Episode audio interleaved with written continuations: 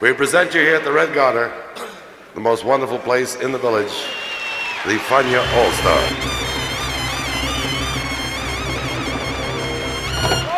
La hora faniática.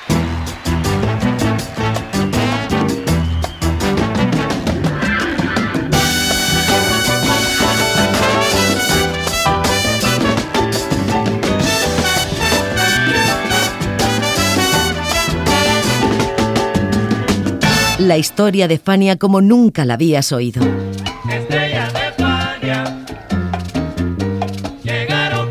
La sorprendente historia de Fania Records.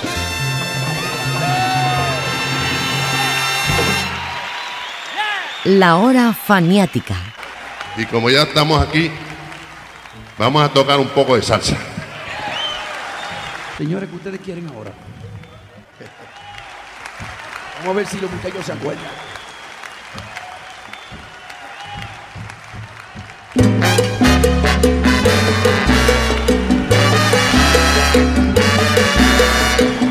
De donde nace el ritmo fue el quinto álbum que grabó Willy Rosario como director de orquesta y el segundo de su relación con la casa Inca Records, y a su vez fue el número 21 de esta firma. Para Rosario también significó uno de los últimos trabajos en Nueva York antes de radicarse en San Juan. Pero más allá de estas cifras, de dónde nace el ritmo es, por así decirlo, un álbum opacado por el éxito de una canción, del barrio obrero a la 15, incluida en tantas recopilaciones que a veces resulta difícil determinar el original, pues es este, y su historia, relatada por el propio Willy Rosario, es el tema de hoy en la hora faniática. Bienvenidos.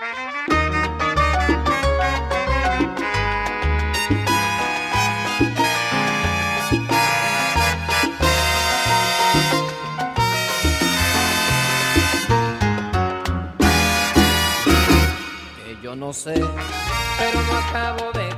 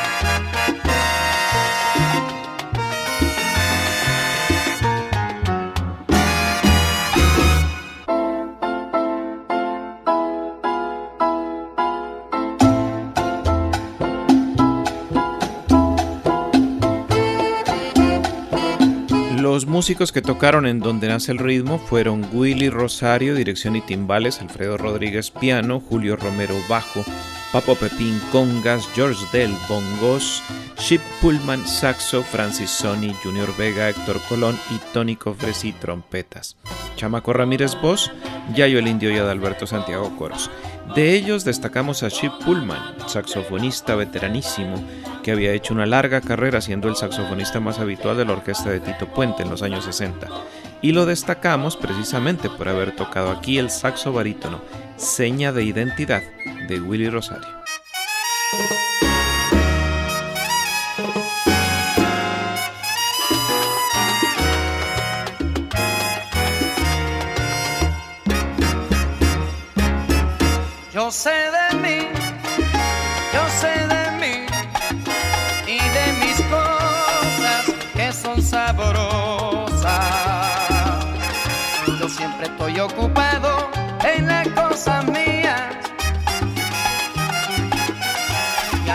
Me ha importado lo que hablen los demás.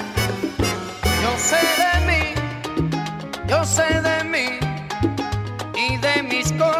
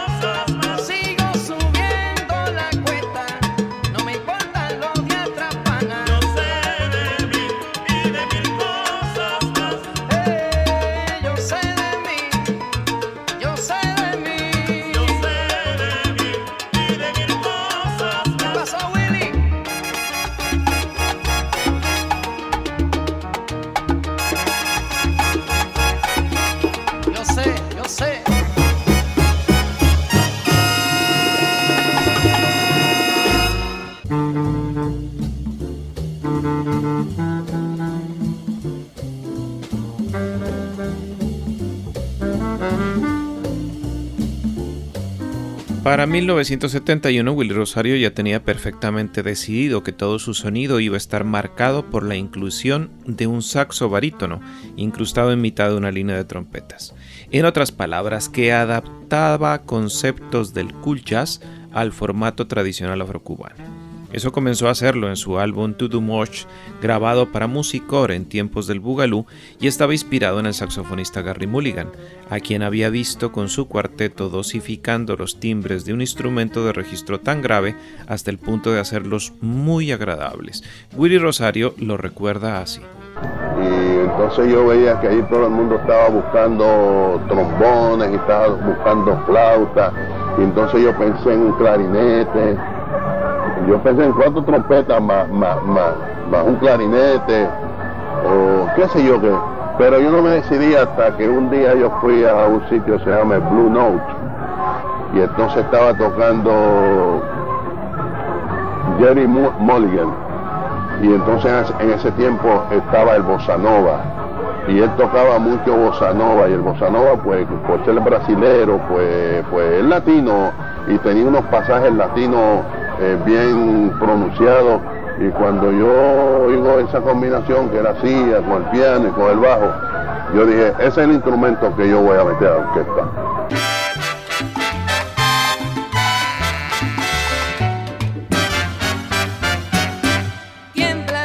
Vez que me y este no es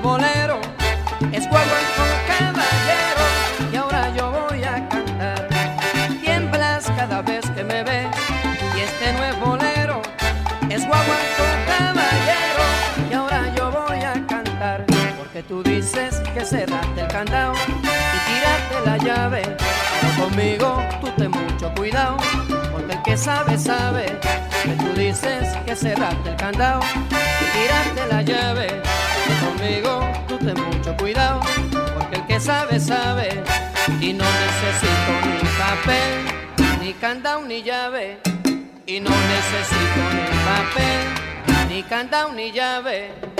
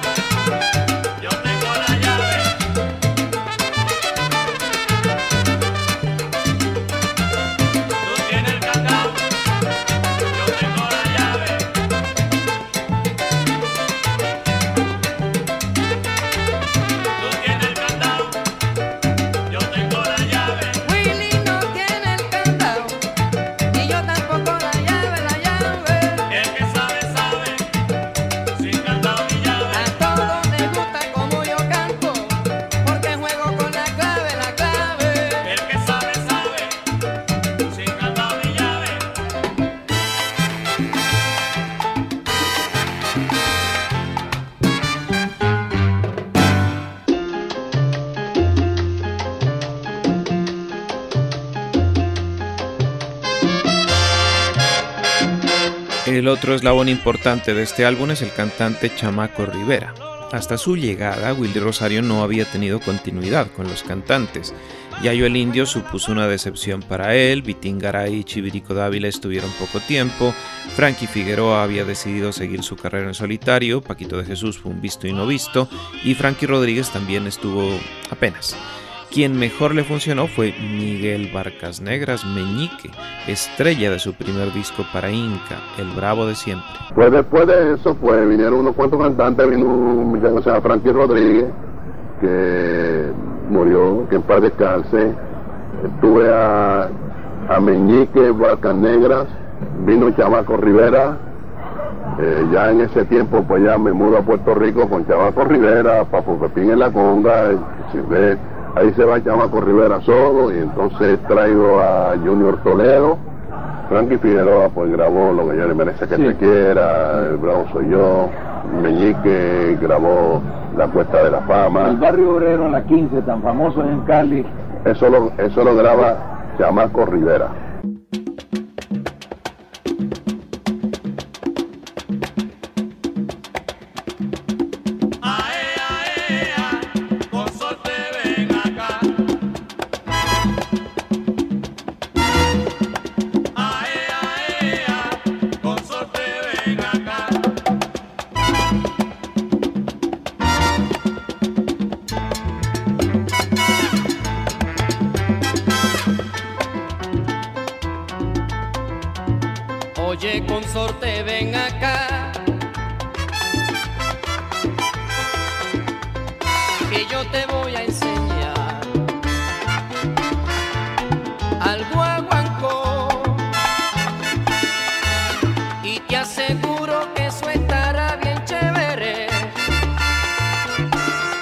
Y habrá mucha jeva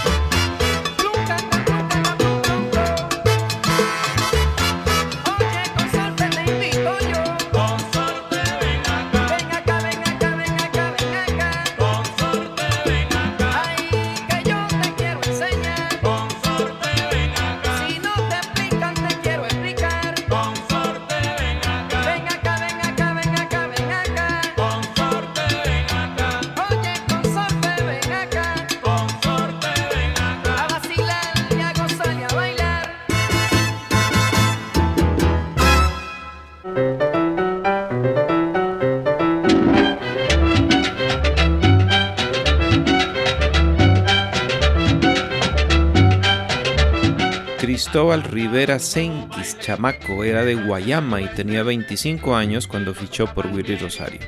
Hijo de campesinos, comenzó en la música como percusionista y tuvo algunos devaneos con la Sonora Casino de Mike Hernández y otros grupos. Rivera le contó al portal sonero del barrio que conoció a Rosario en el Club Bronx Casino, un antiguo salón de baile que fue conocido a comienzos de los años 60 como Caravana Club, ubicado en el 442 este de la 149 New York y donde se desató el furor de la pachanga. La Sonora Casino era esa noche telonera de Rosario, y cuando este escuchó a Chamaco lo llamó y le ofreció cantar para reemplazar a sus ausentes vocalistas. Al día siguiente ya estaba ensayando para grabar De dónde nace el ritmo.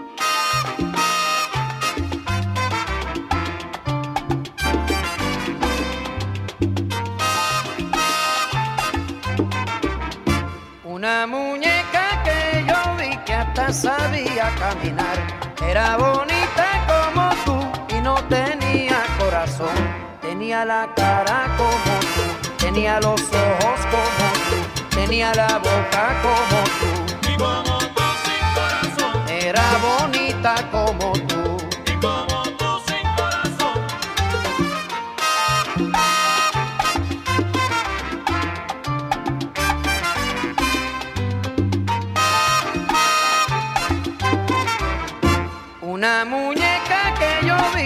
Hasta sabía caminar. Era bonita como tú y no tenía corazón. Tenía la cara como tú, tenía la boca como tú, tenía los ojos como tú. y como tú sin corazón, Era bonita como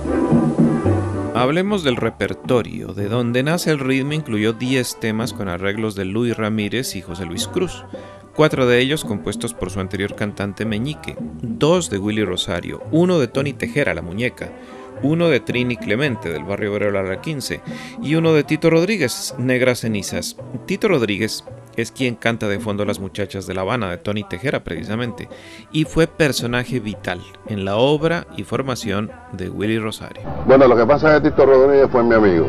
Primero fue mi vecino este, en la calle Royal Place, en el Bronx. Él vivía en un, un edificio de varios pisos. Yo vivía frente a frente, al cruzar la calle, en una casa de, do- de- de dos pisos. Eh, pues Tito Rodríguez, pues como, era vecino mío, yo lo veía salir a trabajar y que sé qué, y como yo era fanático de la música y, y estaba el tiempo del Palladium, pues a mí me interesaba mucho, hasta que me acerqué a él, porque él era un individuo eh, muy selectivo en la cuestión de amistades. Él era selectivo, él no se codeaba con todo el mundo. Y yo tuve la suerte de, formar una amistad con él desde ese tiempo.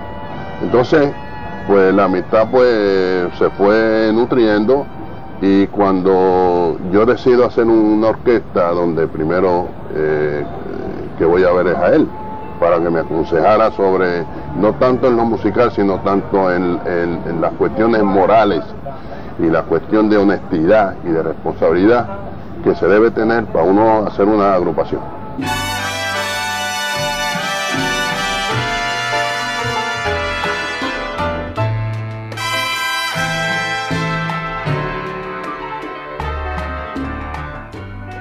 Hoy vengo a decirte que hemos terminado.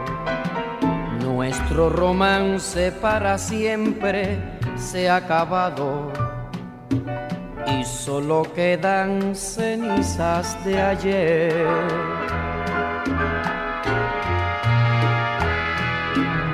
Negras, negras cenizas como es tu destino. Por eso sola siempre irás por tu camino, encontrar quien te pueda querer. Eres un día de lluvia,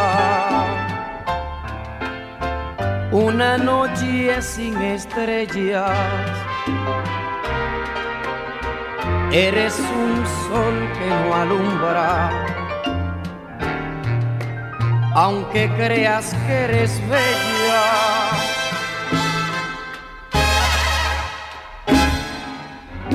Hoy vengo a decirte que hemos terminado nuestro romance para siempre se ha acabado y solo quedan cenizas de ayer.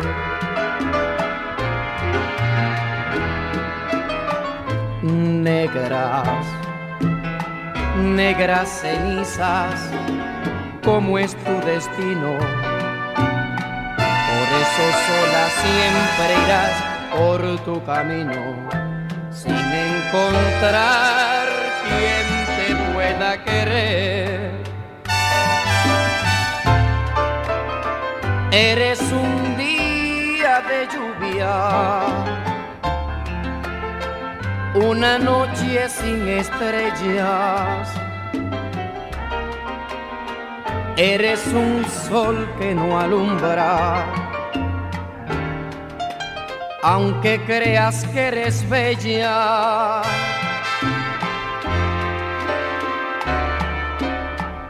Hoy vengo a decirte que hemos terminado nuestro romance para siempre se ha acabado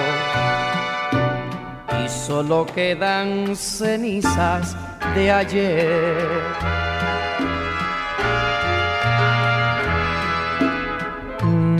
Negras, negras cenizas, como es tu destino. Por eso sola siempre irás por tu camino, sin encontrar quien te pueda querer.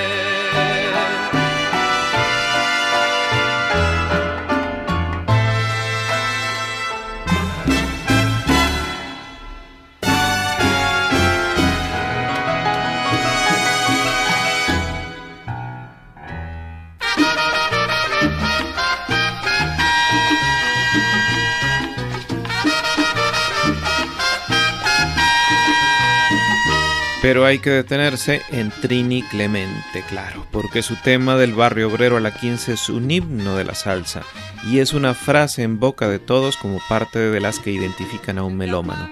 Mi primer libro, La salsa, iba a llamarse del barrio obrero a la 15 porque casi todas las ciudades de América Latina tienen un barrio obrero y una calle 15, incluso San Juan de Pasto, pero especialmente Cali, donde la melomanía hizo suya la canción. Y en cuanto a Clemente, su historia la cuenta Willy Rosario. Eh, de Barrio Obrero a la 15 es una composición de un muchacho que se llamaba eh, Trini Clemente, le decían Trini Clemente, pero me imagino que se llamaba Trinidad Clemente. Eh, un muchacho que tocaba en Nueva York hizo ese número Y entonces, bueno, el número me llega porque este muchacho Trini Clemente siempre me traía números. Y los números que me traía, pues, qué sé yo, como que a mí no me gustaban. Y no me gustaban y porque no era lo que yo buscaba, pero esta vez que me trae ese grupo de números, me trae de Barrio a la 15. Y yo dije, le voy a grabar un número a este muchacho, porque este muchacho ha luchado mucho conmigo, no le he podido grabar nada. Y escogí de Barrio a la 15. Y eso fue el más grande que ha tenido esta orquesta.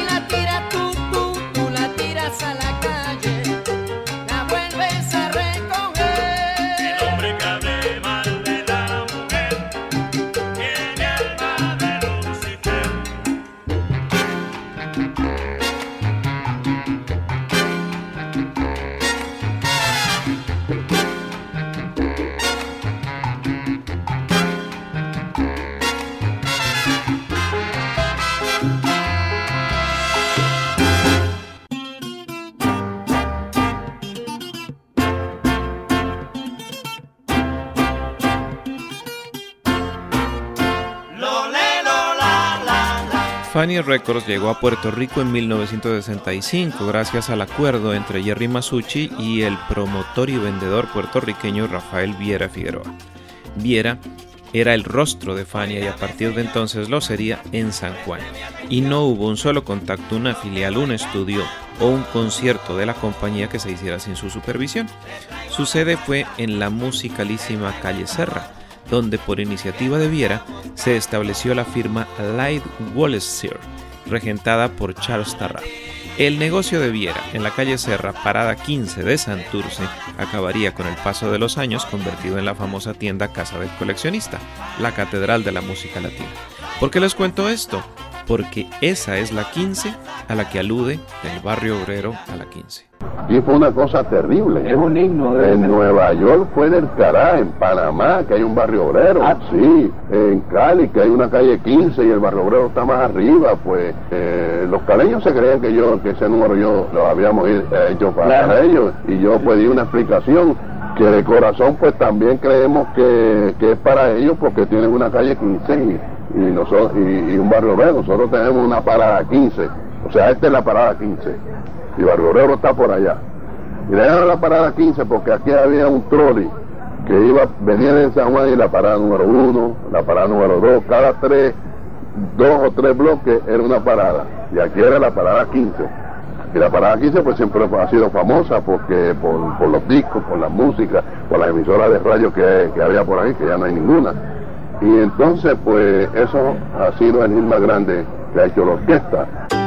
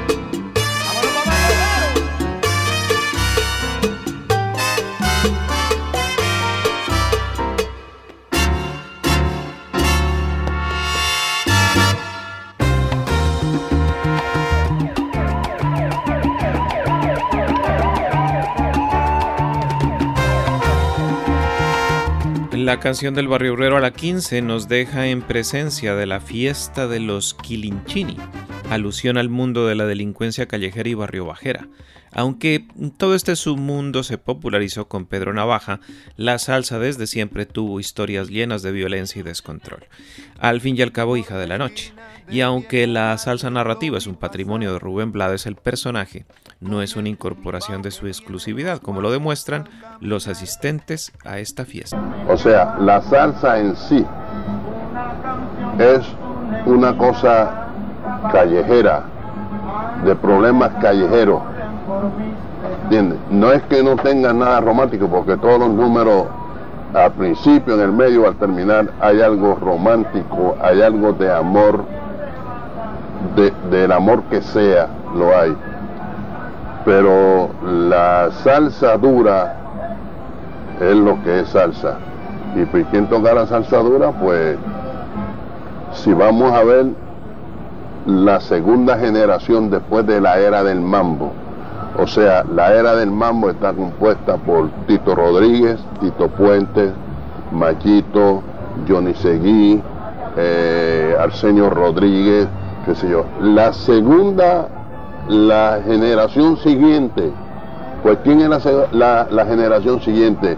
La generación siguiente es Rey Barreto, Eddie Palmieri, Charlie Palmieri, Willy Colón, El Gran Combo, La Sonora Ponceña, Roberto Roena, Bobby Valentín, Willy Rosario, Tommy Olivencia. Esa es la segunda generación después de la era del mambo, después de esas orquestas grandes, famosas, donde había calidad, donde se proyectaba eh, estructuras musicales eh, bien hechas.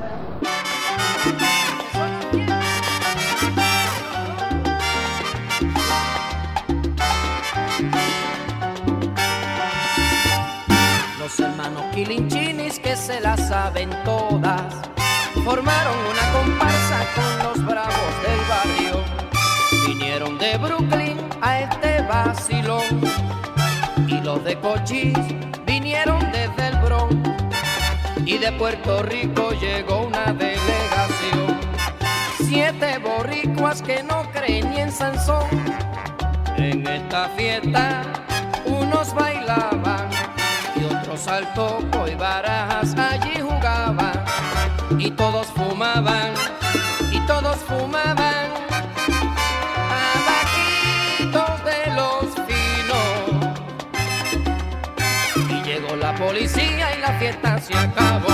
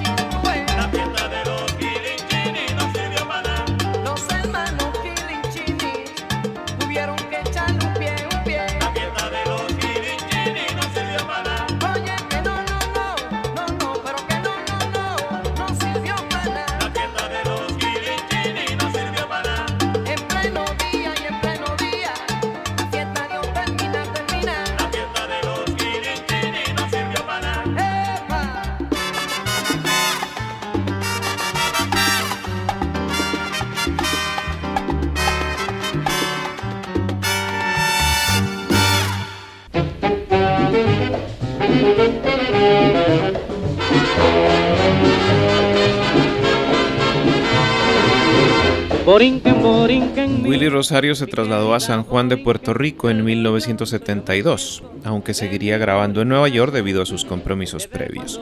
Su regreso a Puerto Rico fue la mejor idea que se le pudo ocurrir, pues con el paso de los años, sus continuos éxitos lo convertirían en el director de orquesta más importante residente en la isla, algo así como lo que habían sido en su tiempo Rafael Muñoz o César Concepción.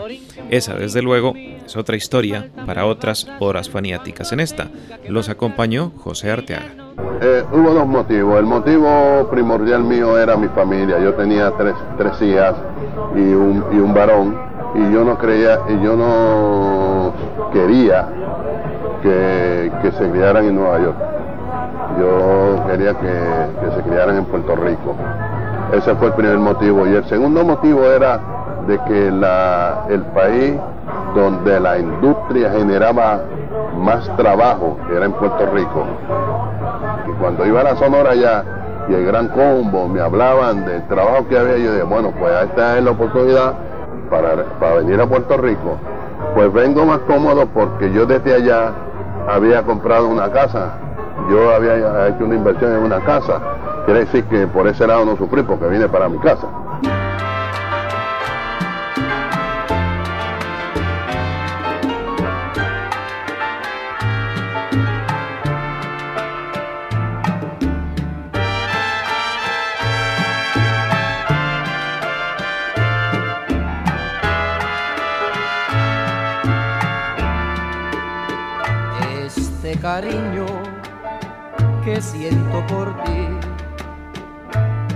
He sentido por nadie jamás.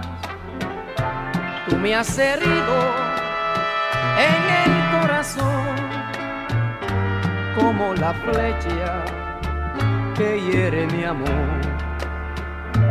Una mirada me diste al partir fue como un rayo de felicidad. Tienes algo que me hace sentir, algo que nadie me ha hecho vivir. Hoy un nuevo amor ha revivido una ilusión. Hay una esperanza para mí. No me dejes solo postergado en mi dolor. No, me dejes solo, por favor. Este cariño que siento por ti no lo he sentido por nadie jamás. Tú me has herido en el corazón como la flecha que hiere mi amor.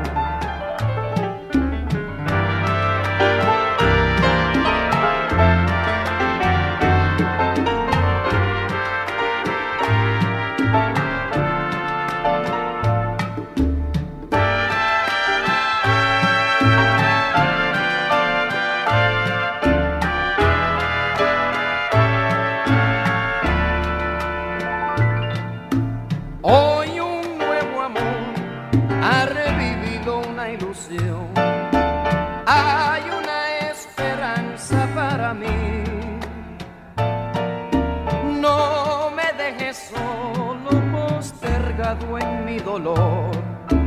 No, no me dejes solo, por favor.